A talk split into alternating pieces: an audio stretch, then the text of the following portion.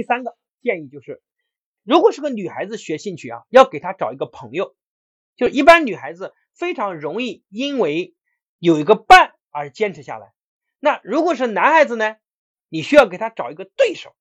男人他的荷尔蒙分泌，他喜欢挑战，所以他特别会因为哎有个对手啊一起比赛，一起下来，一起打下去哈，这个很重要，对吧？女孩子会因为友谊，因为觉得安全感啊，有个伴共同努力啊而更感兴趣，而男孩子呢，因为竞争中的进步更加感兴趣。这是第三个建议，第四个建议呢，就是要陪伴孩子走过低谷。就是父母最大的智慧体现在哪儿呢？体现在低谷的时候。什么时候会有低谷？我讲过，就是学兴趣班这件事最开心的是两个时间。第一个是刚开始兴致勃勃的时候，最后呢是后来已经不断的比赛挑战别人的时候，感觉自己越来越棒的时候。但是中间有个非常长的过程，啊，大概就一年到两年的时间，都是非常枯燥的。非常无聊的，钢琴的时间更长。那这中间怎么办？就是父母在帮他坚持，所以你要陪伴他走过低谷。这里我有重要的两点建议：第一个就是理解，第二个就是信任。理解加信任。理解是什么？就是孩子遇到困难，他可能会有情绪，而父母需要做的工作就是，比如说孩子发现说不去了，比如说我讲过，童谣老师的女儿有一天，老师通知说国庆节又要排练，他约好了国庆节去跟同学一起玩。结果呢？老师说要排练，他爽不爽？他非常不爽，因为他已经为他的舞蹈奉献了很多时间，所以他非常有情绪，说妈我就不去，我要不去，烦死了，就这样。正常的妈妈会怎么样？会说教，说你看看你呀，你这样怎么怎么样，一大堆道理给他说教。但是童谣老师非常智慧的，就是抱了抱孩子，说孩子，妈妈知道你心中很委屈，因为同学都去旅游，而你又要去排练，妈妈知道你很委屈，孩子，妈妈能理解你。你看他没有说任何说教的话。结果孩子就哭了一下，哭完之后跟妈妈说：“你跟老师说我去。”然后就推掉了其他的安排，就开始去了。有的时候就是理解，而让孩子内心的委屈和情绪发泄掉，孩子自己明白道理，而不是说教。你说教的背后就是给孩子讲一堆大道理，其实背后也在强化孩子对他的不信任，他得不到力量，因为他感受的是你对他的批判和挑剔，他内心反倒没有力量。所以各位父母，你们一定要用理解的方式替代很多说教。就他心中有怨恨、有情绪，你只要把这个情绪放掉。就像当洪水到来的时候，你一定要把洪水给它卸掉，而不是堵在那儿，理解吧？你一说就要说你怎么这么大这个道理不懂啊？啊，你不知道你为什么学啊？当你讲完之后，他就堵在这儿了，这种感觉其实非常不好啊。同时，信任，信任很重要，就是你，你可以，你可能比如说。啊，讲个最近的事情。我儿子最近在学书法啊，当然我讲的可能你就要迁移到你孩子的故事上可以了哈，因为他不是完全匹配你孩子的年龄。他刚刚在练练写字啊，因为他是个左撇子。你知道在写字的时候，我问了很多厉害的老师啊，他说左撇子写字很慢啊，因为写完这边挡住了。那为什么右手写呢？因为左边字在呈现，往后写呢就看得到啊。所以我发现写字确实如此。如果左撇子写的会比较慢，然后我就跑去问这个书法老师。他说他到现在为止没有见过几个左撇子写的快的，那我就知道必须要用改用右手写。那你想想看，去右手左手习惯了用，用右手又没有力气，好痛苦。我能理解。结果第一次带他去之后，我就我我我怎么让他去的哈？我就跟他讲，我说孩子，爸爸呢是到了初中才发现字写的不好，然后那个暑假呢才搞了本字帖回来扭啊扭啊扭啊，然后才把字慢慢扭过来，好痛苦。而如果爸爸想通的话，应该从刚开始写字就写对，然后，所以爸爸当时就没有这个智慧。我我说儿子你是哪一种？他说我从刚开始就写对。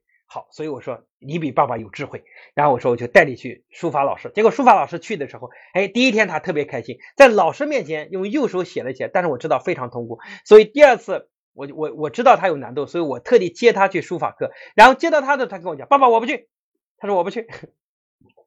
然后呢，在在车库啊，快要上去了，他说他不去，然后我就大声的跟他讲，我说王显泽，你什么时候放弃过？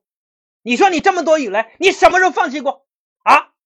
你不可能会放弃的，对吧？你看我在干嘛？我在表达信任，我看似是非常厉害，在谴责他，但是我背后在表达对他的信任。我说你说着干，你干哪一样你放弃过？我不停的讲这句话的时候，我说这样，你现在选择，要么跟我一起去学，要么就回答到成长角。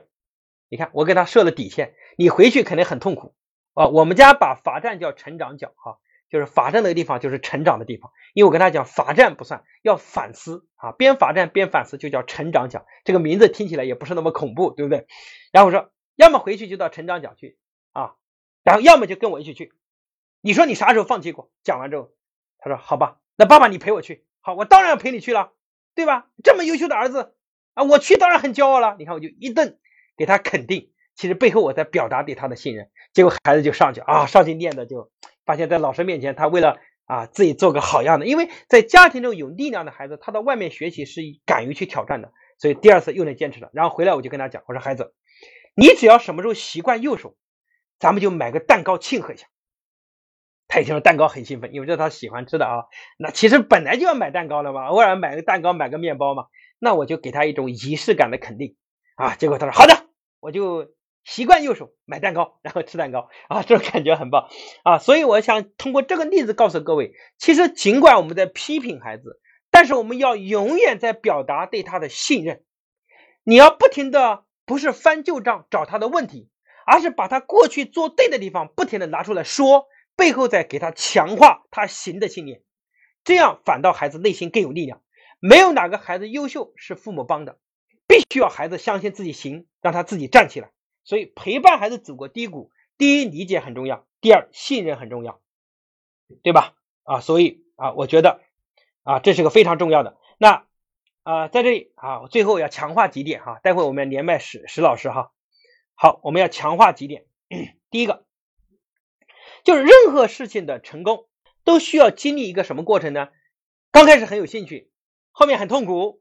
最后慢慢感受到喜悦，最后才是成就的过程。所以，我们一定要在痛苦的时候帮他坚持下来，对吧？优秀和普通之间，你要给孩子植入一个想法，要不停给他讲这句话：就优秀和普通之间最大的差异不是聪明，而是坚持。你要通过所有的一切跟他讲，优秀跟普通之间最大的差异不是聪明，而是坚持。所以我在家里跟孩子陪伴读书的时候，我特别。强调做一件事儿，就是把一件事儿从头到尾做下来。比如说，在他刚开始让我给他读书的时候，大家都会选择给他读薄的书，那我给他读厚厚的书，就是《西游记》的连载的漫画，大概二十多本，然后就一本一本陪他读。那时候其实读的过程他可能还不是很能理解，一本一本陪他读。但是我最后当读到第二十四本的时候，你知道他的感觉是什么？他很兴奋，哇，说我们把这么多书都读完了，他感觉到这么多书。然后呢，我就跟他讲，我说孩子。做任何事情，优秀都不是聪明，而是坚持。你看，我从这些细小的事一直在做这件事儿。然后我们把中国历史啊一整套，大概九本，也是加起来这么厚的书，然后一本一本给他读。我就我我基本上给孩子读书，我陪他读都是同一个系列的。然后坚持读完，可能很多道理他也不懂，把中国历史给他捋了一遍。但是我最后跟他讲说，任何事情优秀都不是聪明，而是坚持，对吧？所以你们在陪孩子做事情的时候，我觉得不能养成随时放弃的习惯，一定要让他哪怕通过一件细小的事儿，让他明白坚持比什么都重要。这样的孩子一旦相信了坚持的力量，这是你送给他这一生最重要的礼物，对吧？最后大家还要记得一个特别重要的东西，我前面讲过，叫鸟笼效应。说哈佛这个教授呢，他不养鸟，但他的朋友跟他讲说，我一定会想办法让你养鸟。然后怎么弄呢？在哈佛这个教授过生日的时候，他的一个朋友给他送了一个非常精致的鸟笼子，挂在他家。然后从此以后，每一个来他家访见面的朋友都会看到鸟笼就问说：“你什么时候养鸟啊？你的鸟怎么了？死了？”然后教授就拼命给人家解释：“我不养鸟的，我一直不养鸟，这是我朋友送我的。”最后解释烦了，他就跑去买了一只鸟，放在了鸟笼里。好，最后果然变成养鸟了。好，那这件事告诉我们什么呢？就是孩子的成功和优秀刚开始只是一个笼子，就没有鸟，也不是事实。但是因为每个人都相信他会养鸟，最后他真的变成优秀了。那这句话告诉我们，就是刚开始只是一个目标。比如说，当你的孩子制定目标说“我成为一个优秀的人”，在家里搞一面墙，这一面墙上挂上他的梦想和目标，它就是一个鸟笼。这样，你家里来的任何一个客人看到这面墙，都会说：“哇塞，你孩子这么有志向啊！”你看讲完孩子什么又被强化了一次。只要孩子获得任何的荣誉，都给他挂上去，然后逢人来就看啊，最好你家里客人多一点，知道的人多一点，他就会感觉到哦，这个鸟笼子我要开始放鸟了，对吧？我们家孩子到长城上爬个长城，妈妈给他搞一个好汉证，哇，他都像如获至宝一样，逢人就说这是我的好汉证，对不对？但是很多父母就会说你这有什么了不起啊？那个长城有什么难的？打击是很多父母的强项。各位，你不要打击，然后你要给它挂起来，这样就会养更多好的鸟。所以各位，每个家都应该做个鸟笼啊，把它送给你孩子作为最好的礼物啊。有时候我们因为孩子不在现场，我们我们这样讲哈，最好以后让孩子听不懂啊，我们就讲啊，家里装个鸟笼啊，鸟笼效应，大家记得哈。